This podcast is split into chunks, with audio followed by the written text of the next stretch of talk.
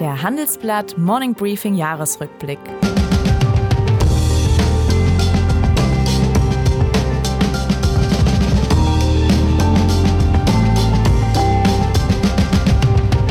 Mit Hans-Jürgen Jakobs und Sven Affüppe. War eigentlich Greta Thunberg für dich die Person des Jahres? Sie ist eine der Personen des Jahres für mich gewesen. Nicht, nicht die Person, aber sie gehört auf jeden Fall für mich zu den großen Personen, die eine Debatte, eine notwendige Debatte nochmal vorangebracht haben, mit Übertreibung definitiv. Die Schwarz-Weiß-Malerei ist nicht meins, äh, so sehe ich die Welt nicht. Gut, jetzt ist sie noch sehr jung, 16, 17, ein Thema, was die Jugend natürlich zu Recht in diesem Ausmaß interessieren muss. Und sie äh, hat uns zu Recht den Spiegel vorgehalten. So, das, das kann man alles nur ihr gut schreiben in der Art und Weise Konsequenzen daraus zu ziehen, was hat das für Schlussfolgerungen, wie sollten wir wirklich unser Leben äh, in der Wirtschaft, privat und sonst wie ändern, bin ich äh, nicht immer bei ihr. Aber so, sie hat ein Thema gesetzt, was keinen loslässt. Und wir sehen das an verschiedenen Stellen, ob in, den, in der Wirtschaft, in der Politik, der Green Deal von Ursula von der Leyen.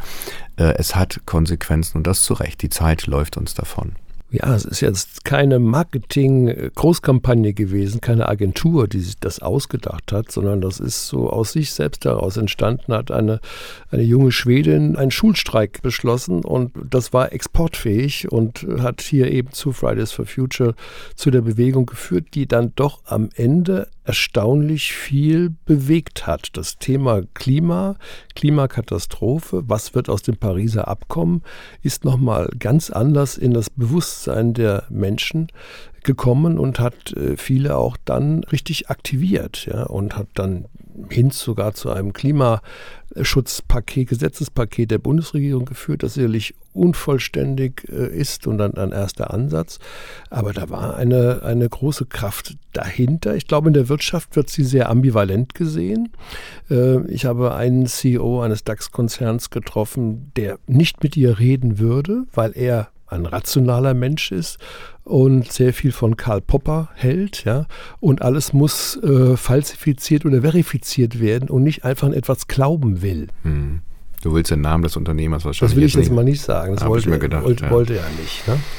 Weil das ist ja auch nicht so opportun, gegen Kreta zu sein.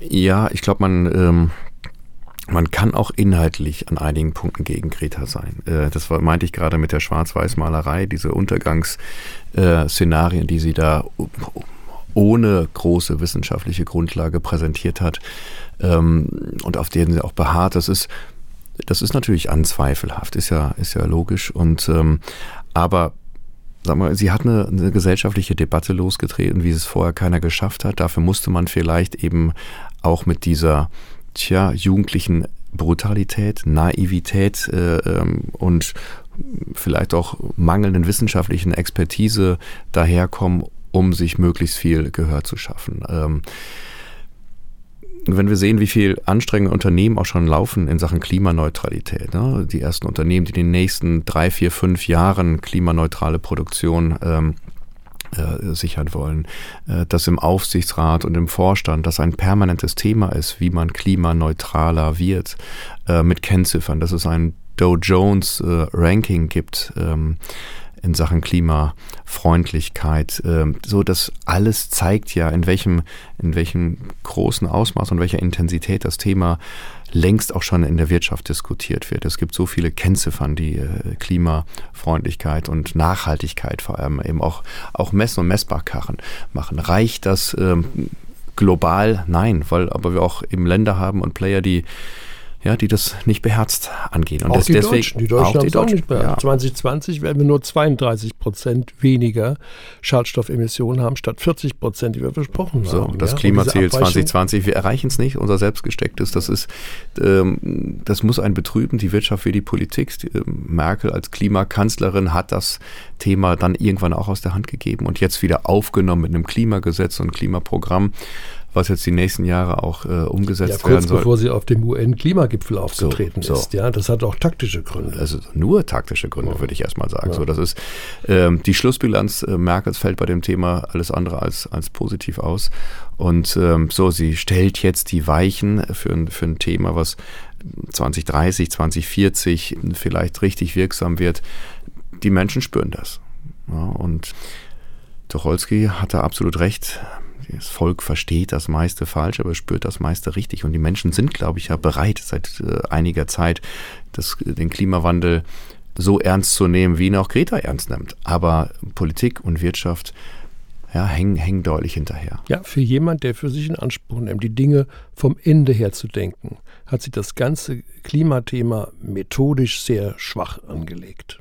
Das hätte das Leitthema ihrer letzten Kanzlerschaft sein müssen. Aber von Strategie war hier wenig zu, zu sehen. Das gilt auch für andere Themen, wichtige Themen wie Digitalisierung oder Investitionsoffensive, was die Infrastruktur generell angeht. Das ist, glaube ich, die, die Enttäuschung dieser großen Koalition, die per se äh, gemacht wäre für große Aufgaben, die es aber mit Klein-Klein äh, gehalten hat. Mhm. Ja, wenn man nochmal sieht, wie die Europawahlen ausgegangen sind und die Grünen mit dem Klimathema als einzige Partei wie sich positiv abschneiden konnten und die anderen ja abgestraft wurden, weil sie das Thema nicht ernst genommen haben oder nicht ernst genug oder viel zu spät entdeckt haben und dann auf den fahrenden Zug versucht haben aufzuspringen mit tja irgendwie abgeschriebenen, aber wenig glaubwürdigen und überzeugenden Konzepten.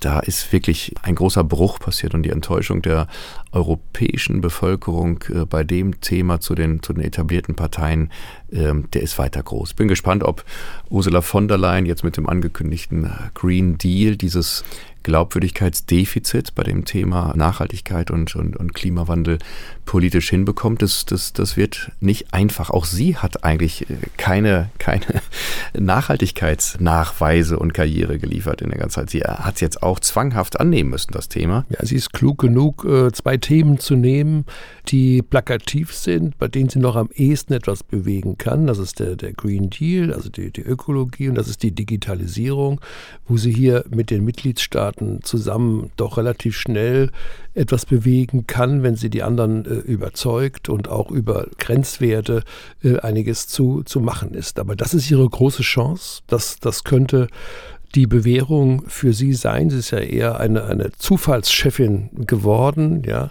Wir erinnern uns ja, die Wahl, das war ja wahnsinnig chaotisch, wie der Spitzenkandidat Manfred Weber dann durchgefallen ist und, und plötzlich nach vielen Sitzungen der französische Staatspräsident Macron dann den Namen Ursula von der Leyen aus dem Hut zaubert und sie es dann tatsächlich auch auch wird, ja. Und sie muss jetzt beweisen, dass sie von der Zufallswahl zur Zukunftswahl wird. Das, das ist ihre Aufgabe. Ja, vor allem muss sie die Chance nutzen, Europa selbstständiger zu positionieren, eigenständiger, ihrem Europa ein USP zu geben, die Marketing-Aspekte Unique Selling Point nehmen. Also das, was uns unterscheidet von diesem Amerika, was mit äh, Make America Great Again einen, einen Präsidenten hat, was der ähm, die technologische, ökonomische Führerschaft in dieser Welt äh, für sich beansprucht.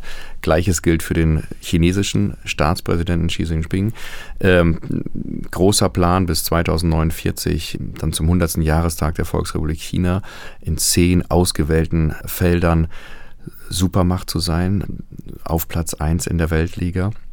Und Europa hat, finde ich, dennoch Chancen, nicht unterzugehen in diesem Zweier-Wettkampf, den Amerika und China sich liefern. Aber dafür müsste es wirklich in der Lage sein, bei so zentralen Themen wie Nachhaltigkeit, Klimaschutz und Digitalisierung ähm, eben eigene Antworten zu geben. So, also zum Beispiel rote Linien zu definieren in Künstliche Intelligenz, eine ethische KI aufzubauen oder eben auch innovationsgetrieben Spitzenreiter in Sachen Klimaforschung und Klimaneutralität zu sein. Das finde ich ist noch nicht so ausgearbeitet, wo der USP Europa äh, bei diesen beiden großen Themen sein könnte. Ein, zwei Sachen habe ich gerade angedeutet. Ich finde, es ist notwendig, dass äh, von der Leyen und die europäischen Staats- und Regierungschefs da, da nachliefern. Und zwar vor allem an einem Strang ziehen. Es gibt ja so viele Themen, wo wir uns nicht einer Meinung sind, bis heute nicht. Umgang mit Huawei und den Fragen der Sicherheit in unseren Mobilfunknetzen vorneweg. Äh, so. Und Europa wird außen unfassbar schwach wahrgenommen, wenn wir uns bei diesen Kernfragen, äh, die so wichtig sind für, für unsere ökonomische und auch gesellschaftspolitische Zukunft, nicht einig sind. Ja, also die USA äh, betrachten sich ja traditionell als Supermacht. Sie waren da allein, sie waren der Weltpolizist. Jetzt wollen sie das nicht mehr sein. Es gibt China, die eben jetzt auch die Supermacht sein will, die die Nummer 1 Position der Amerikaner angreift. Das erklärt die ganzen, ganzen Spannungen. Das ist aus Sicht von Washington unerhört, dass jemand besser sein will als sie selbst. Das ist das Geheimnis hinter den Handelskriegen. Und, und vielleicht nicht nur besser sein will, sondern es in Teilbereichen auch, auch schon sogar ist, was, ja. was Technologie angeht, KI zum Beispiel. Das kann gut sein. Also das ist ein unerhörter Vorgang für die Amerikaner. Da halten sie dagegen mit allen Mitteln, mit allen protektionistischen Mitteln und Europa betrachten beide als Land der Absatzmärkte und der, der, der Lieferung, der, der, guten, der guten Lieferanten und der guten Ideen, von Land denen Ideen, beide ja. möglichst maximal profitieren wollen. So. Und wenn wir da nicht zerrieben werden wollen, dann braucht Europa tatsächlich eine Strategie der Souveränität, wie Emmanuel Macron das immer wieder einfordert, die in die Zukunft gerichtet ist, die äh, da ansetzt, was wir an guten Dingen haben. Wir haben hier gute Universitäten, gute Wissenschaftler, wir haben hier innovatives Potenzial, wir haben gute Markenunternehmen und alle zusammen äh, müssen einen Zukunftsplan bewegen, der in die Richtung Umweltschutz, Klimaschutz klar geht, und auch bei der Digitalisierung, glaube ich, kann man, kann man einiges noch, noch bewegen. Und das muss ein, ein souveräner Bereich sein. Wir brauchen eine eigenständige Politik, auch eine positive Industriepolitik, die sich nicht darin beschränkt, dass man jetzt hier Super Champions formt und, und der Staat überall mitredet. Nein, er muss die Voraussetzungen schaffen, dass die innovative Kraft, die in den Unternehmen, in den gut ausgebildeten Menschen liegt, dass die zur Geltung kommen. Mhm. Souveränität und Selbstbewusstsein hängen ja eng miteinander zusammen. Du wirst nur eine große Souveränität erlangen, indem du selbstbewusst Themen definierst, wo du sagst, hier sind rote Linien, äh, das akzeptieren wir nicht und, und das akzeptieren wir. Also nochmal der Umgang äh, mit Huawei, die Sicherheitsfragen, die Washington gegenüber dem chinesischen Telekom-Ausrüster irgendwie aufgeworfen haben und wir uns seit Monaten schwer tun, eine eigene Linie da zu definieren. Nicht nur in der Bundesregierung, sondern auch in Europa. Ja, auch in den Unternehmen. Ja, die Telekom auch hat ja erst überhaupt kein Problem gesehen, ihren Netzen Huawei zu verbauen, Komponenten zu ja. verbauen und plötzlich war es auf einmal ein Problem. Und eine Beweislage gibt es ja nicht. Es gibt so ja nur Vermutung. Es gibt ja nur Vermutung, dass das eine Ausgelagerung, eine Auslagerung des Spionage, Spionage Zentrums in Peking ist sozusagen. Ja? Und das ist ein bisschen äh, wenig eigentlich. Mhm. Hast du eine Erklärung, woher diese, diese mangelnde Souveränität, dieses mangelnde Selbstbewusstsein der Europäer gerade kommt? Ja, weil man sich zwischen zwei Polen äh, bewegt. Ja? Also traditionell sind ja die Beziehungen zu Amerika gut, aber sie sind durch die Art und Weise, wie Donald Trump Politik gemacht hat, natürlich beschädigt worden. Das ist ein, ein Vertrauensverlust und wir leiden, glaube ich, darunter, dass wir uns nicht mehr so auf die transatlantische Partnerschaft verlassen können. Da ist ein Teil von uns ab amputiert worden. Das ist ja Teil unserer Re-Education geworden. Und an dieser Stelle stehen wir nackt da und wir müssen uns neu orientieren. Und wir wissen gleichzeitig auch rational, dass China für unser Wohlstand, für unser Wachstum, für unser Bruttoinlandsprodukt enorm wichtig ist. Wir könnten uns unseren, unseren Lebensstil nicht so leisten, wenn wir nicht diese hervorragenden Handelsbeziehungen zu China hätten. Und in diesem Widerspruch befinden wir uns und das müssen wir immer wieder ausbalancieren. Ja, spricht sehr dafür, dass auch ähm, Sigmar Gabriel schon mal angesprochen hat, dass wir, dass Europa dringend eine, nicht nur eine gemeinsame Außenpolitik äh, definiert. Äh, das hat es in Teilen sicher auch noch nicht ähm, ausreichend genug, weil viele Positionen, die man zuletzt in der Außenpolitik hatte, abgeleitete Position mit dem großen Bündnispartner im Westen, nämlich Washington war. Das ist das eine. Äh, das andere ist aber eine Außenwirtschafts-, eine Außenhandelspolitik auch äh, zu definieren. So wie und mit wem, unter welchen Bedingungen wollen wir eigentlich handeln? Wo gibt es Grenzen? Ob in, Rüstungs-, in den Rüstungskontrollen, in Rüstungslieferungen, äh, in Sicherheitsfragen bei, bei, bei Technologieunternehmen und, und, und. Bei Fragen von Direktinvestitionen. Wir definieren hier mit äh, oder der Wirtschaftsminister Altmaier neue Grenzwerte, wo wir sagen, ähm, so ab 10 Prozent Beteiligung eines Nicht-EU-Landes äh, und dann bei technologisch und sicherheitsrelevanten Bereichen wollen wir ein Mitspracherecht haben. So, aber wir reden gar nicht auf europäischer Ebene darüber. Ja. Müsste das nicht gemeinsam gelten, gemeinsam verabredet werden? Irgendwie so. Und ähm, ja. Ich würde sagen, ja, ne, definitiv. Absolut, und da definitiv. fand ich sehr gut, dass, dass Macron, das ist ja auch in diesem Jahr passiert, zu dem Zeitpunkt, als der äh, chinesische Präsident Xi Jinping kam und über die Seidenstraße reden wollte, gesagt hat, dann hole ich aber den EU-Kommissionspräsidenten und die deutsche Kanzlerin dazu und dann reden wir verbindlich äh, darüber, wie man das machen kann. Und dann wurde dann auch ja festgeschrieben, zumindest mal, dass sich äh, im gleichen Ausmaß China öffnen muss für wirtschaftliche Investitionen aus dem Westen. Also dass der Joint Venture Zwang zum Beispiel noch stärker entfällt, dass bestimmte Bereiche äh, offen sind. Das ist auch zum Teil passiert, Finanzbereich beispielsweise. Und das war so ein Beispiel, dass es gut ist, wenn man zusammen die wichtigsten Player Europas die Dinge bespricht, verbindlich bespricht. Das brauchen wir, glaube ich, als Lösung. Ich hatte gehofft, dieses Jahr, man kommt einen Schritt weiter in Sachen Handelskrieg zwischen USA und China ich glaube, wenn man jetzt Hongkong, die Situation dort noch hinzunimmt, ähm, schon eine stressige Situation für die Führung in, in Peking.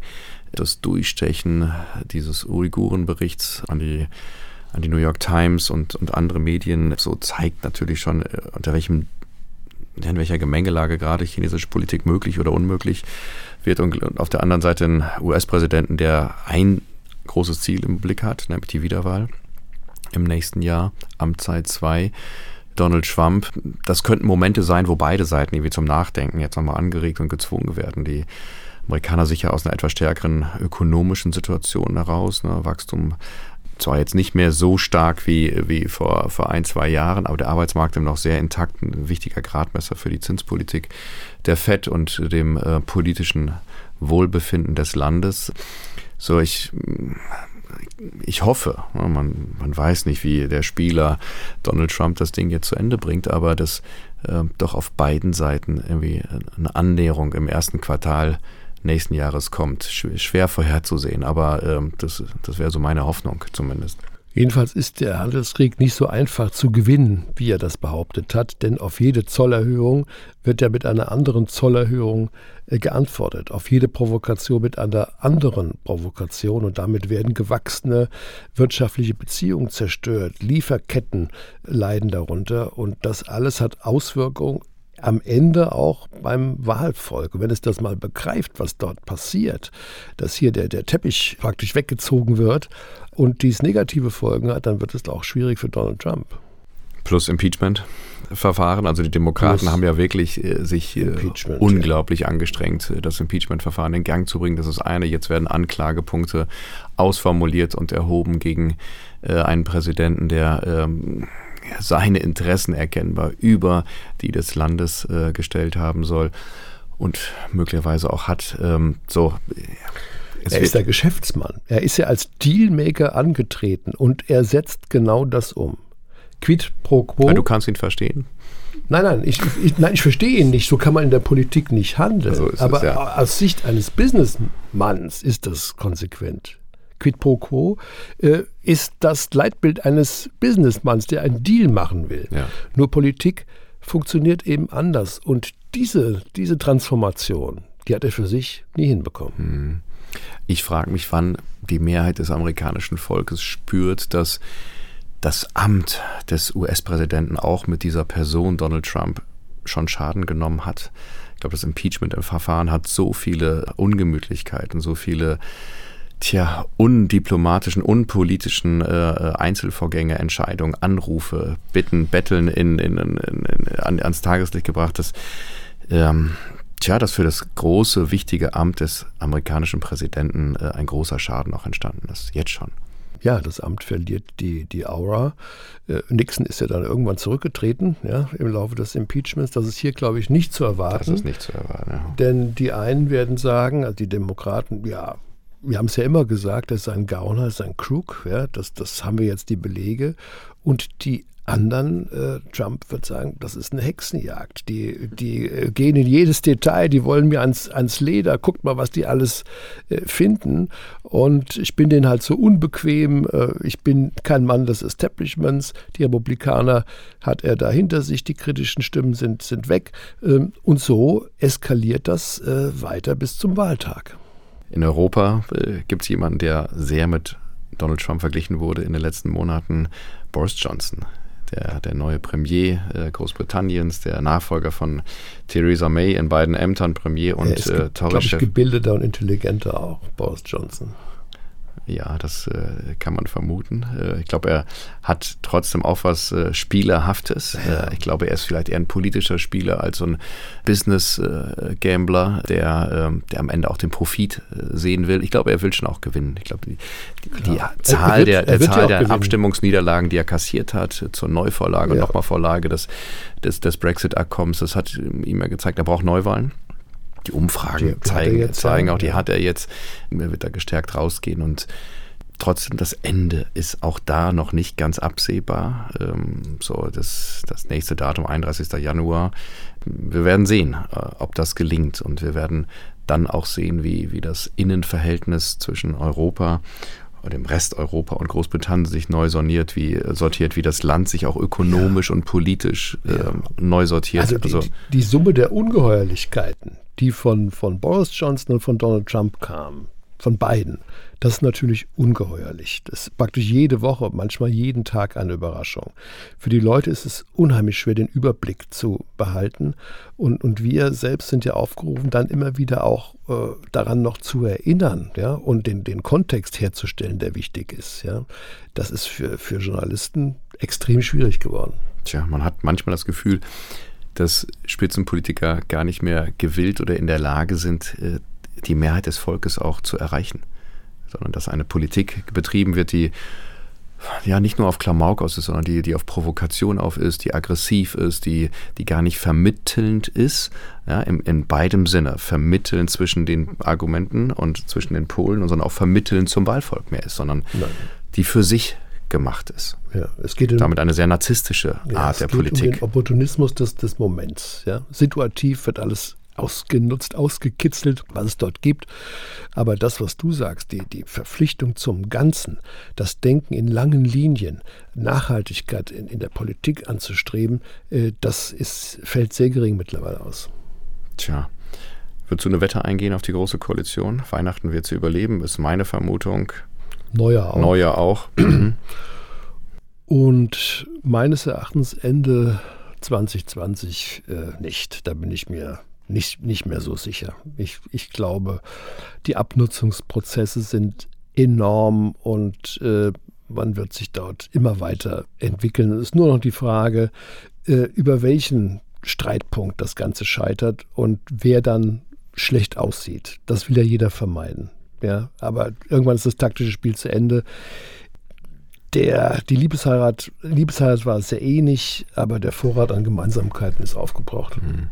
Also wenn die neue SPD-Spitze sich nicht selbst verrät und die verrät, die sie gewählt und unterstützt haben, dann muss es eigentlich zum Clash kommen. Also die inhaltlichen Unterschiede, die Norbert Walter-Borjans und Saskia Esken in den letzten Monaten und Wochen vor sich hergetragen haben, sind ja so groß zum alten Teil der SPD, das eine, aber auch auf jeden Fall zum Koalitionspartner CDU, auch bei der Vermögensteuer, beim Mindestlohn, äh, beim Klimapaket und, und, und. Ähm, wenn Sie es ernst meinen mit der Neuausrichtung der SPD, und wahrscheinlich tun Sie gut daran, die SPD sich wieder neuer und eigenständiger zu positionieren. Ich, ich, muss das ja gar nicht gut finden. Aber wenn es die Mehrheit der SPD-Anhänger und Wähler gut findet, dann, dann, dann wäre es ein wichtiger Schritt. Aber dann gehören sie auch dann nicht mehr an die Seite der CDU in die, ja. in die große Koalition. Ich glaube, dass der, der Abschied aus der GroKo soll Teil der Profilbildung der neuen SPD werden.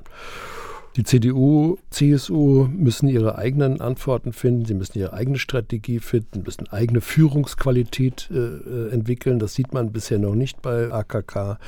Da hat sie auch nicht mehr so viel Zeit, wenn sie wirklich die Kanzlerkandidatur anstreben will. Hm. Sie hat zumindest auf dem Parteitag geschafft, ihre Gegnerschaft ein wenig äh, zu überraschen Also mit ihrer Schlussbemerkung. Ja, aber, aber, Sven, diese Drohung machst du einmal so in ist es. Leben. Und ihr Vorteil war, dass sie anders als Andrea Nahles die Rücktrittsdrohung nicht angekündigt hat, sondern so spontan gemacht hat, dass in diesem Moment niemand anders sich verhalten konnte. Dafür waren die Scheinwerfer zu sehr auf die Bühne gerichtet. Aber das macht man einmal. Eine das, solche Erpressung macht man einmal. So ist es. Äh, die Redenschreiber ähm, von AKK haben mir berichtet, dass das Teil des Manuskripts schon war. Es war nicht spontan. Es war, es war dran gedacht, es äh, äh, ausformuliert zu haben, dass man dann auch sozusagen die richtigen Sätze findet in dem Moment, damit sozusagen das Machtwort und auch die Drohung, die damit verbunden ist gegen alle Kritiker, äh, Namen muss man gar nicht nennen, man kennt die